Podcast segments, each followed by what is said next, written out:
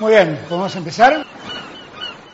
Se han dado situaciones inéditas eh, o increíbles. Por caso quiero decir que se acabara la merluza. Bienvenidos a Se acabó la merluza con Jorge Tezán. Una relación de datos históricos inútiles que se conjuran para tramar alguna verdad.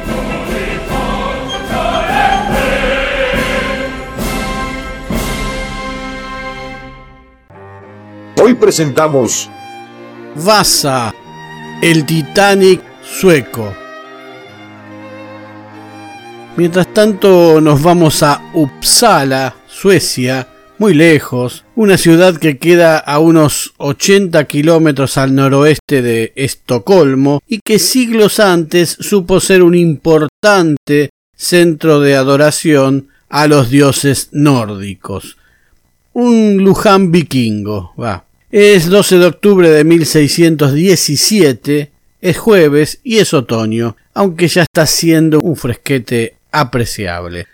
Así lo están coronando al rey Gustav II Odolf de Suecia, y así se hace llamar. Gustavo II Adolfo, dejando un nombre afuera inexplicablemente. No Gustavo Adolfo I, como sucedería si usara ambos nombres. Es como si en vez de Juan Pablo I el Papa se hubiera puesto Juan XXIV Pablo.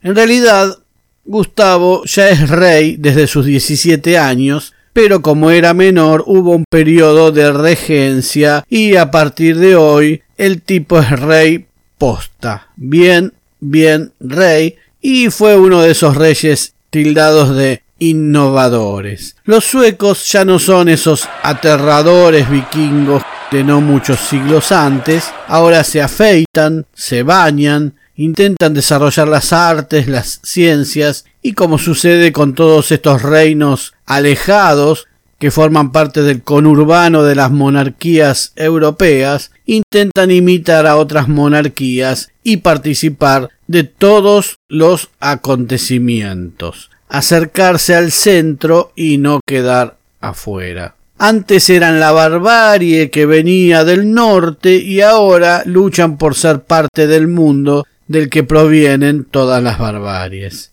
De hecho, Suecia no es el país que tantos adoran hoy. A principios del siglo XVII, Estocolmo tenía apenas 15.000 habitantes, que en su mayoría eran pobres. La vida en la ciudad era dura, y peligrosa. Cada año se contabilizaban unos 80 asesinatos en Estocolmo. Gustavo Adolfo había nacido en el castillo de Estocolmo el 19 de diciembre de 1594. Su doble nombre lo recibió de sus abuelos a los que no llegó a conocer y por eso el nombre de Gustavo II porque evocaba al rey Gustav I, abuelo de Gustavo II, también llamado Gustav Eriksson, y su otro abuelo, el duque Adolf de Holstein-Gottorp. El abuelo Gustav I Eriksson, que parece que tenía una fábrica de teléfonos, era hijo de un tal Eric, y así se lo conoció durante toda su vida. Pero como fue el que introdujo la monarquía en su país e independizó qué cosa contradictoria, a Suecia de Dinamarca, es una especie de San Martín sueco, y por él, por Gustavo I, se celebra el Día Nacional cada 6 de junio. Pero como a partir de él se generó una dinastía de reyes suecos, lo cual se comprobó, como no quedaba de otra manera, a medida que pasaron los años, luego se estableció que esta dinastía se llamaba Vasa con V corta, que también reinó en Polonia y por lo tanto se empezó a hablar de Gustavo I como Gustavo I Vasa, aún años después de su muerte. Vasa quiere decir más o menos jarrón o florero. Y una de las cosas que había hecho la dinastía Vasa en Suecia fue instaurar el y defenderlo bélicamente. Así como hoy se imponen ideas progresistas, porque era una forma de colgarse a lo moderno y también de sacar al Vaticano de condicionar decisiones de Estado. Tanto costó que los vikingos acepten el cristianismo y después escurren por las sutilezas del protestantismo. Lo mismo había sucedido en Alemania con su familia materna. Muy culto, Gustavo II Adolfo tuvo dos lenguas maternas, el sueco y el alemán, y se dice que en este eh, último idioma hablaba con su madre. También conocía el latín y el griego y recibió instrucción militar de oficiales holandeses. Todo un rey para el primer mundo. Más o menos por la época en que llega al trono, tal vez un poco antes, a sus 15 años, conoce a una joven condesa con la que tenía algún tipo de parentesco de parte de madre. Eva, con dos B largas, Eva Magnus Dotter Brahe, a la que le llevaba dos años nada más y se enamoran fogosamente. Sus cartas han sido ficcionadas, noveladas y transformadas en literatura sueca y en teatro como una especie de emblemáticos Romeo y Julieta nórdicos hasta el día de hoy, símbolo de la pareja fiel y enamorada para siempre. Y de la misma manera que Romeo y Julieta, la historia termina mal. No tan mal como la obra de Shakespeare, pero cuando Gustav II Adolf quiere casarse con Eva, con dos B largas, su madre, la madre de Gustav, la reina viuda Cristina, que realmente cortaba el bacalao sueco en la corte en ese momento, se opone férreamente Tiene que haber una organización a la relación porque quiere que su hijo tenga una esposa de su mismo rango monárquico. Y así Gustavo II Adolfo termina casándose con María Leonor de Brandeburgo, una princesa de la casa de Hohenzollern,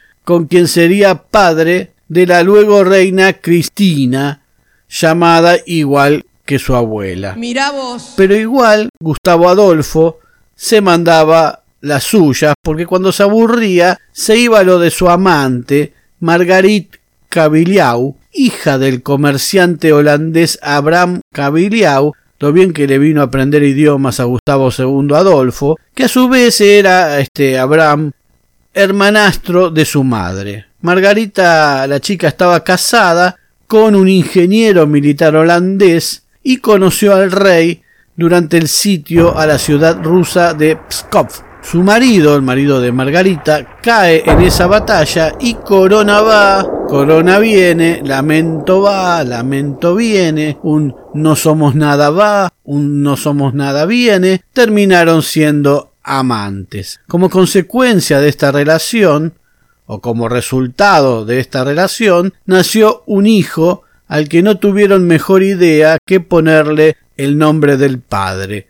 O tal vez Margarita le puso el nombre del padre como aquellas amantes televisivas que le ponen a sus hijos el mismo nombre que el padre al que le reclaman algo. Le pusieron Gustavo. Así que el tipo se llamaba Gustav Gustafsson de Basaberg, y era un noble que andaba por ahí en la corte y cuyo nombre significa Gustavo, hijo de Gustavo de la casa de Vasa. El reinado de Gustavo II Adolfo pudo haber sido más o menos plácido, pero recibió como herencia unas cuantas guerras incluso una que implicaba una invasión dinamarquesa, de la cual tuvo que desembarazarse cuando sus principales oficiales se hallaban en otra de las guerras, pero contra Rusia, y la guerra con Polonia, contra su propio primo, el rey Segismundo, de su propia dinastía, en la que Gustavo quería el control total del Báltico y sus puertos polacos. Y así Suecia sufría las lógicas consecuencias económicas de esa situación que se reflejaban en la pobreza de sus habitantes. Pero no se puede controlar el mar con una marina que no está a la altura. En 1625, una desgraciada tormenta golpea fuertemente a 10 barcos suecos que encallan en el Golfo de Riga, en Letonia. Ante la tragedia, Gustavo Adolfo dio la inmediata orden de construcción de dos grandes navíos y otros dos más pequeños. Para tan importante misión contrató a un maestro constructor de los Países Bajos, el irreprochable Hendrik Hibertson, una especie de pininfarina de los barcos que tenía una experiencia enorme. Hibertson empezaría con una nave grande de 41 metros de eslora o largo, digamos. No había planos, no se usaban, y el único dato para empezar era la eslora o largo. Todo lo demás estaba en la mente del constructor. El rey está en Polonia y lo piensa mejor, cambia de planes. Y pide que primero construyan los barcos pequeños porque los necesitaban en servicio lo antes posible. El 28 de noviembre de 1627, en la batalla naval de Oliwa, Polonia captura el buque insignia sueco Tidiken y al atacar a otro de los barcos suecos, el Sulan, su capitán prefirió volarlo antes de correr la misma suerte que el Tidiken. Dos barcos menos más.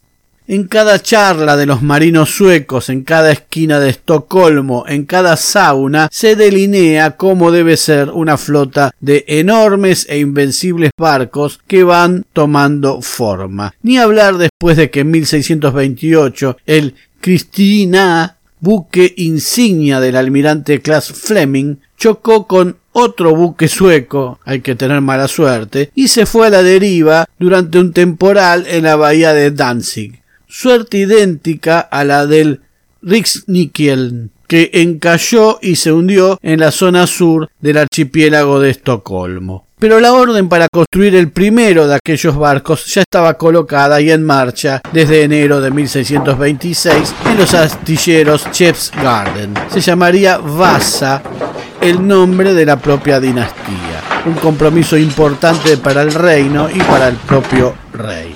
Pero en noviembre de 1625 el rey pide que los buques tengan quillas de 36 metros y medio para llevar más armamento, quillas más grandes. El 2 de enero del año siguiente, 1626, el constructor Hibertson escribe al rey diciéndole que la madera que ya estaba cortada no coincide con las nuevas especificaciones que dijo el propio rey y que no era posible construir una embarcación de 36 metros y medio con madera para una embarcación de 33 metros. La suma de desgracias marinas terminaron por lograr que el 12 de enero de 1628 el Parlamento sueco le otorgara a Gustav II Adolfo plenos poderes para intervenir en la Guerra de los 30 años, que duró hasta 1648, pese a que ya llevaba 10 años desarrollándose. El 22 de febrero, el rey le responde al constructor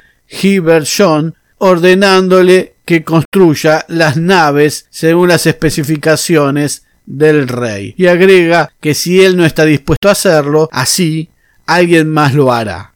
En marzo, Hubert John responde que el Vasa está en plena construcción y que su longitud de quilla es de 36 metros y medio, tal como el rey exigía.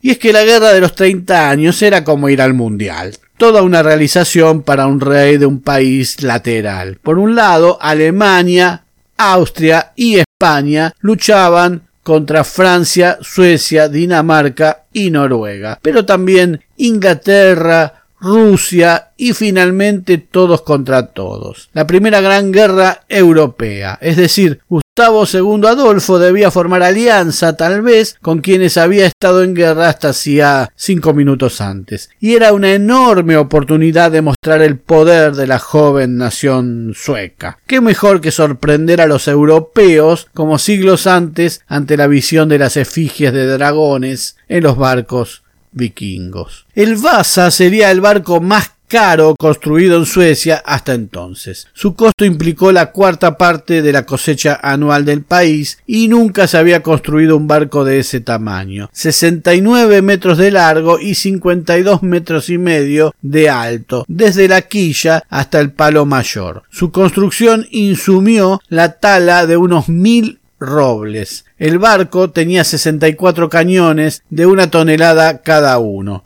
Mástiles de 50 metros de altura y al menos un centenar de esculturas, sobre todo en su sector posterior, hechas a mano obviamente, pintadas en brillantes rojo, amarillo, violeta y verde. La construcción del Baza marchaba dentro de los plazos normales, pero alguien le comenta al rey que en Dinamarca estaban experimentando con la construcción de barcos de doble cubierta de cañones y Suecia no podía ser menos. Para agregar una cubierta adicional de cañones había que alargar la quilla hasta más de 41 metros e incrementar la manga, el ancho, en más de 30 centímetros por lo menos. Como la construcción ya estaba avanzada, se añadió un larguero en la quilla que resultó ser demasiado fino para su longitud y solo fue posible darle un poco más de manga en la parte superior. La cubierta agregada elevó significativamente el centro de gravedad quitándole estabilidad. A su vez, la estrechez resultante de la quilla no permitió alojar allí el lastre necesario. El constructor Hibbert tal vez por los continuos cambios de dirección o porque quiso desentenderse del problema, enfermó y dejó todo en manos de su segundo, el más manejable, Hein Jacobson. Recordemos que se trabajaba sin planos y que solo el constructor sabía qué decisiones se tomarían paso a paso. En ese marco de cosas, lo peor que podría pasar era que el constructor se muriera. Y aquí no saben qué sucede.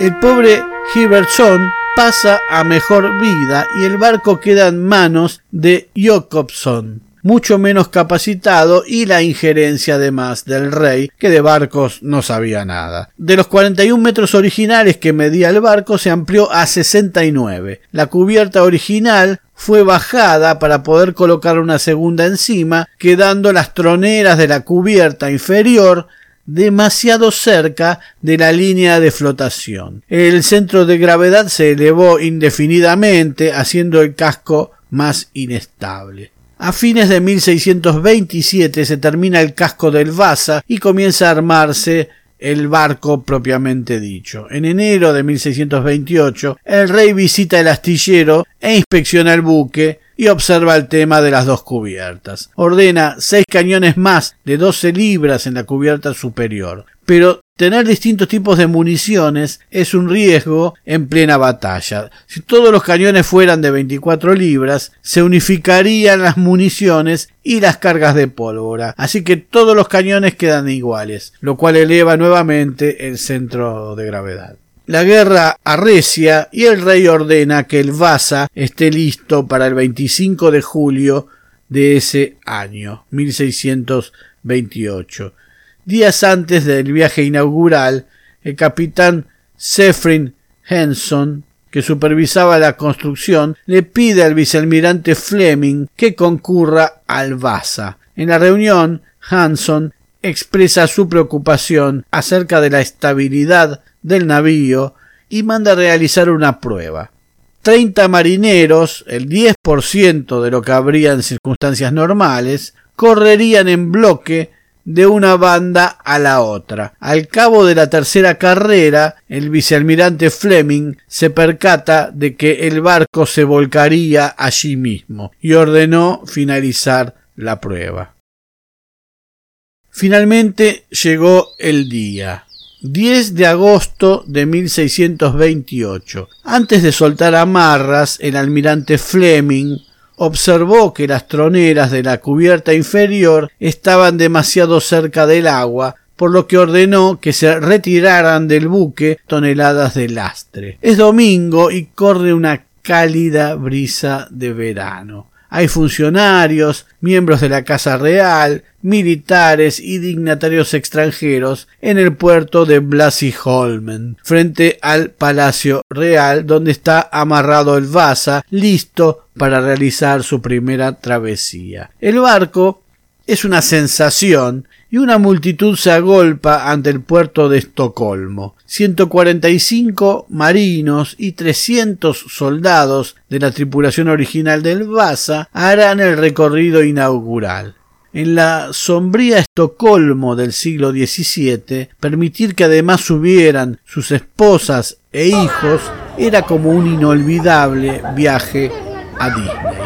Las troneras del Vasa están abiertas para que la gente admire el armamento de la flamante nave. Son cerca de las cuatro de la tarde de aquel 10 de agosto de 1628 y el capitán Sefrin Hanson da la orden de partida. Orgulloso, el navío navega los primeros cientos de metros, ayudado con cables desde la orilla. A su paso por las dársenas de Estocolmo, es aclamado con orgullo.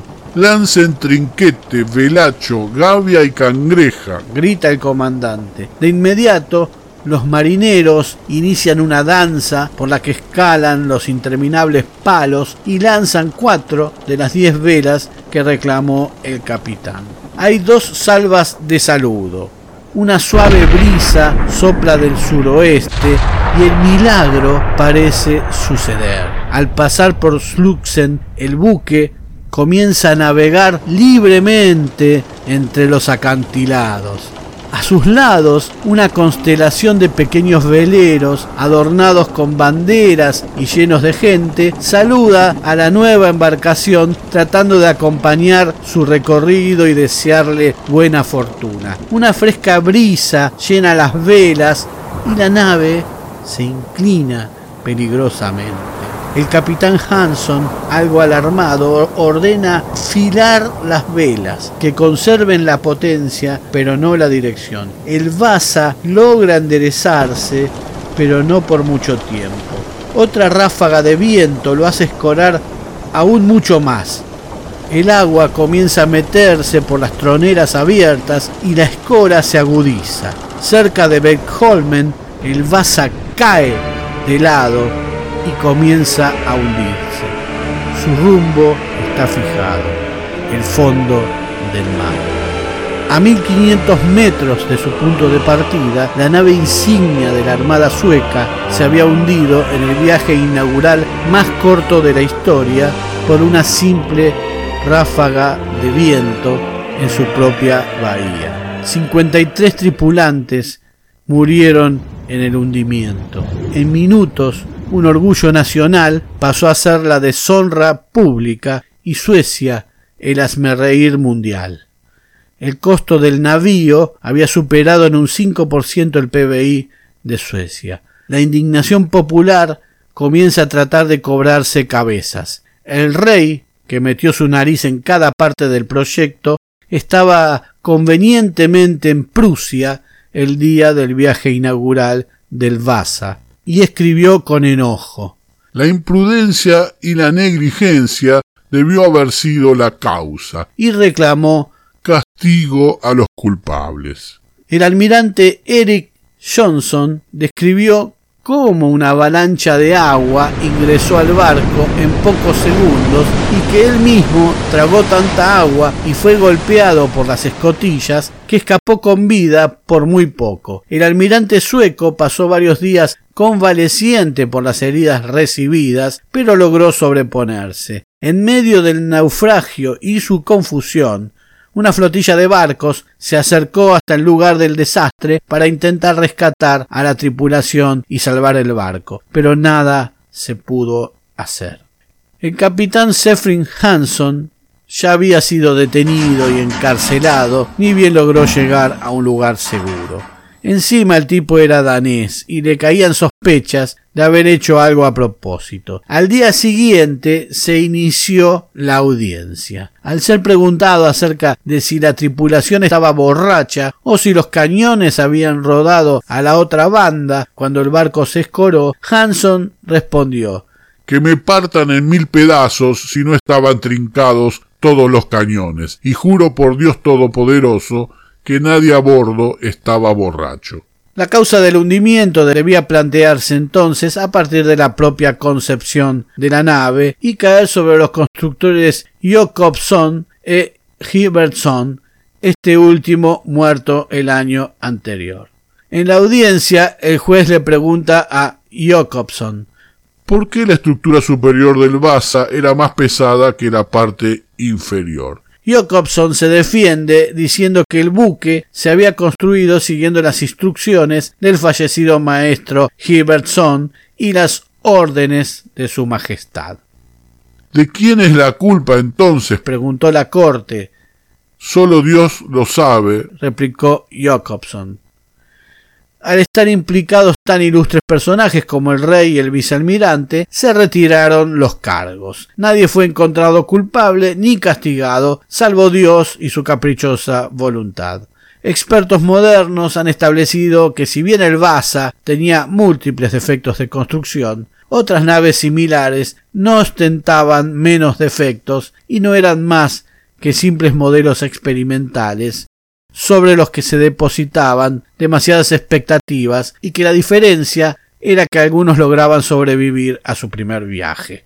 Finalmente, el Vasa fue rescatado de su tumba marina. Gracias a la escasa salinidad de las aguas, de su temperatura bajísima y la no proliferación de un microorganismo que se come la madera, más de 300 años después surgió casi intacto y hoy se conserva en un museo en el que puede verse. Pero del hallazgo del Vasa se pudo determinar que la nave es asimétrica, más gruesa a babor, flanco izquierdo, que a estribor, flanco derecho. Y esto pudo deberse al uso de dos medidas diferentes o dos escalas de medidas diferentes o unidades de medidas diferentes, dada la nacionalidad país bajense o país bajeña de su constructor original. Unas partes parecen haber sido medidas en pies suecos que tenían 12 pulgadas y otras en pies de Ámsterdam que solo medían 11 pulgadas. Los recientes hallazgos en lugares cercanos y en las mismas condiciones de los gemelos del Vasa, aquellos que Gustav Adolf II mandara a construir con urgencia, y de un cañón perdido del Vasa, no han despertado el mismo interés entre las actuales autoridades suecas más propensas al neoliberalismo y aseguran que allí se quedarán. Para aquellos a los que les gusta jugar a la quiniela o se fascinan con las cifras y lo paranormal, diré que el Vasa se hundió en 1628 y que si se hace la suma de 1 más 6 más 2 más 8, los números del año, se obtiene como resultado 17 y fue rescatado en 1961. Si sumamos 1 más 9 más 6 más 1, también obtenemos como resultado 17. ¿Y qué fue de Gustav II Adolf? Siguió en su permanente guerra para demostrar que nada tenía que envidiarle a su abuelo, Gustav Algo logró porque por sus acciones se lo apodó el León del Norte, que más parece el nombre de un cantante de bailanta, y aún así sigue siendo una especie de símbolo de la lucha protestante. Murió Gustav en Suley en la batalla de Lutzen al separarse de sus líneas e intentar una carga en forma personal. Entre la espesa niebla y el humo de las armas, una bala le destrozó el brazo izquierdo por debajo del codo y su caballo recibió un tiro en el cuello que lo descontroló. Gustavo recibió otro tiro por la espalda, varias puñaladas y al caer del caballo un tiro de gracia en la sien. Tenía 38 años. Su muerte provocó el avance del catolicismo en la región y por lo tanto su época se recordaba como exitosa. Su figura recibió el injusto valor de la sacralización ajena al protestantismo y también la denominación oficial de el Grande, añadiendo este apelativo a su nombre tiempo después de su muerte, por lo que se lo renombró Gustavus Adolphus Magnus en latín. Gustav un rey que no sufrió el síndrome de Estocolmo porque se la pasó en otros lugares peleando una guerra siempre ajena e incierta. Se acabó la merluza. Barquito de cáscara de nuez adornado con vela de papel se hizo hoy a la mar para lejos llevar goticas doradas de miel. Un mosquito sin miedo va en él muy seguro de ser buen timonel y subiendo y bajando las olas, el barquito ya se fue.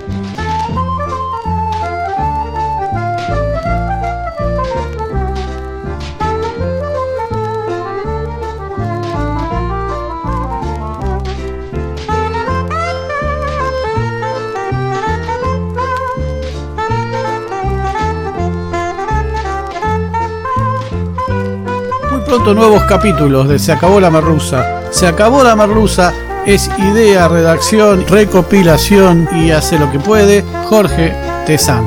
Muchas gracias.